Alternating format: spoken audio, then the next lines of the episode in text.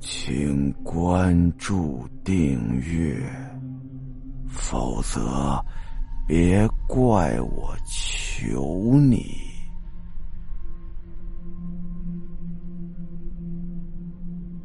夜班电话，阿亮呢？最近失业了，失业没钱呐，正在犯愁的时候。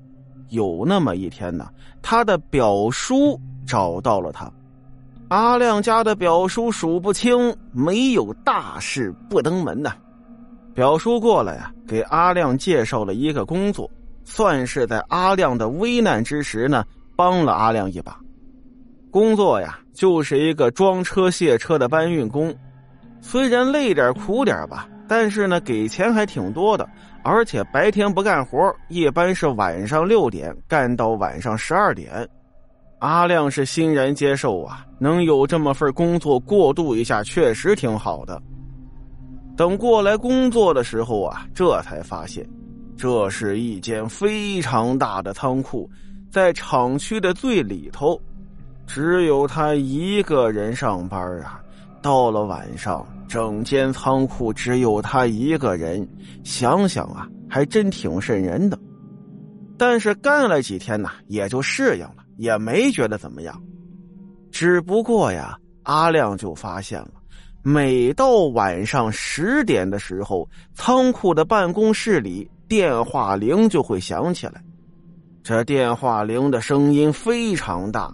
而且呢，每次都是响几声之后就会有人接，阿亮就以为这是不是门卫特别跑过来接的电话。而且阿亮在搬货的时候啊，总能隐隐约约的听到在仓库办公室里传出了打电话的声音。有那么一天呢，当天晚上的货不多，阿亮的工作呢比以往结束的要早一些，大概还不到十点。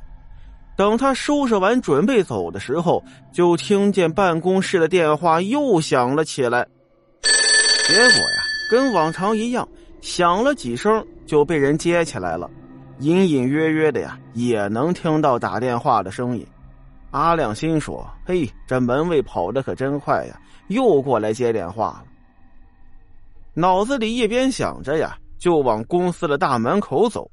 结果走到门口的时候，突然发现门卫正在大门口坐着呢，阿亮疑惑的就说了：“哎，大哥，你这过来的速度太快了，刚才还打电话呢。”门卫就说了：“什么呀？我就在这没动过呀，我也没接过电话呀。”阿亮一愣：“不是吧？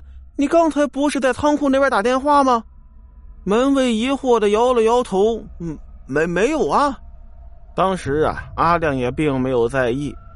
又过了几天呢，这事儿就忘了。后来有一天，大概又是快到晚上十点的时候，当时啊，阿亮口渴了，准备到仓库办公室里打点水喝。这刚一进办公室的门啊，突然之间，正好十点，电话铃响了。阿亮被吓了一跳啊，回过神来，顺手就把电话接起来了。哎，你好。而电话的那头传来了一声嬉笑，阿亮一愣，又说了一遍：“哎，你好，这里是仓库。”而电话的那头继续的传来了笑声，只不过笑声越来越尖锐，哈哈哈哈哈而这个时候。阿亮突然感觉鸡皮疙瘩起了一地，他看到了一件诡异的东西：这部电话没有连着电话线。既然没连线，这电话是怎么响的？而这个时候，电话那头传来了女人歇斯底里的尖叫声，但是说什么阿亮都不敢听了。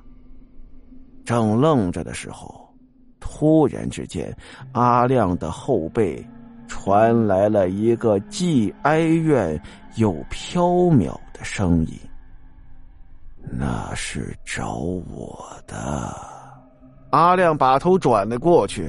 看到了他这一生都不想看到的东西，他看到了一个男人，一个只有上半身的男人，方形脸，眼睛睁着大大的，正在盯着他，一边看他一边说：“这是找我的电话。”然后啊，向着阿亮这边飘了过来，越飘越近。阿亮后来回忆，当时是怎么跑出去的都不知道，只记得电话一扔，连滚带爬的就冲了出去。等他回过神来的时候啊，已经到了公司门口门卫那边了。他死拖活拖的拖着门卫到了仓库这边来看看情况，结果仓库这边已经恢复了平静。到了第二天呢，阿亮直接辞职了，给多少钱也不干了。又过了几天呢，阿亮请表叔吃了顿饭，喝了几杯酒之后啊，阿亮把这个事儿跟表叔说了，而表叔呢，掏出手机，在手机里头翻出了一张照片来，你看看，这是不是你那天看到的人？阿亮接过照片一看呐，果然，其中那个男的，就是他那天晚上看到的只有上半身的男人。而那男人的旁边站了一个姑娘，表叔说了，这个男的呢，以前是仓库办公室的管理员，站在他旁边的呀是公司的会计。当时啊，这两人搞上了，这女的呢怀孕了，而那男的呀是有家室的，两人没办法在一起呀，最后那女的吃安眠药自杀了。自杀之前打过电话给那个男的，两人啊在电话里头说了很长时间，也不知道说了什么。但是说完之后啊，女的吃了安眠药，这男的跳楼自杀了。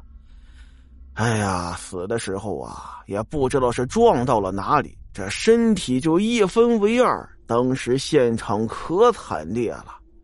后来警察调取了通话记录。看了看他们当时打电话的时间，正好是晚上的十点呢。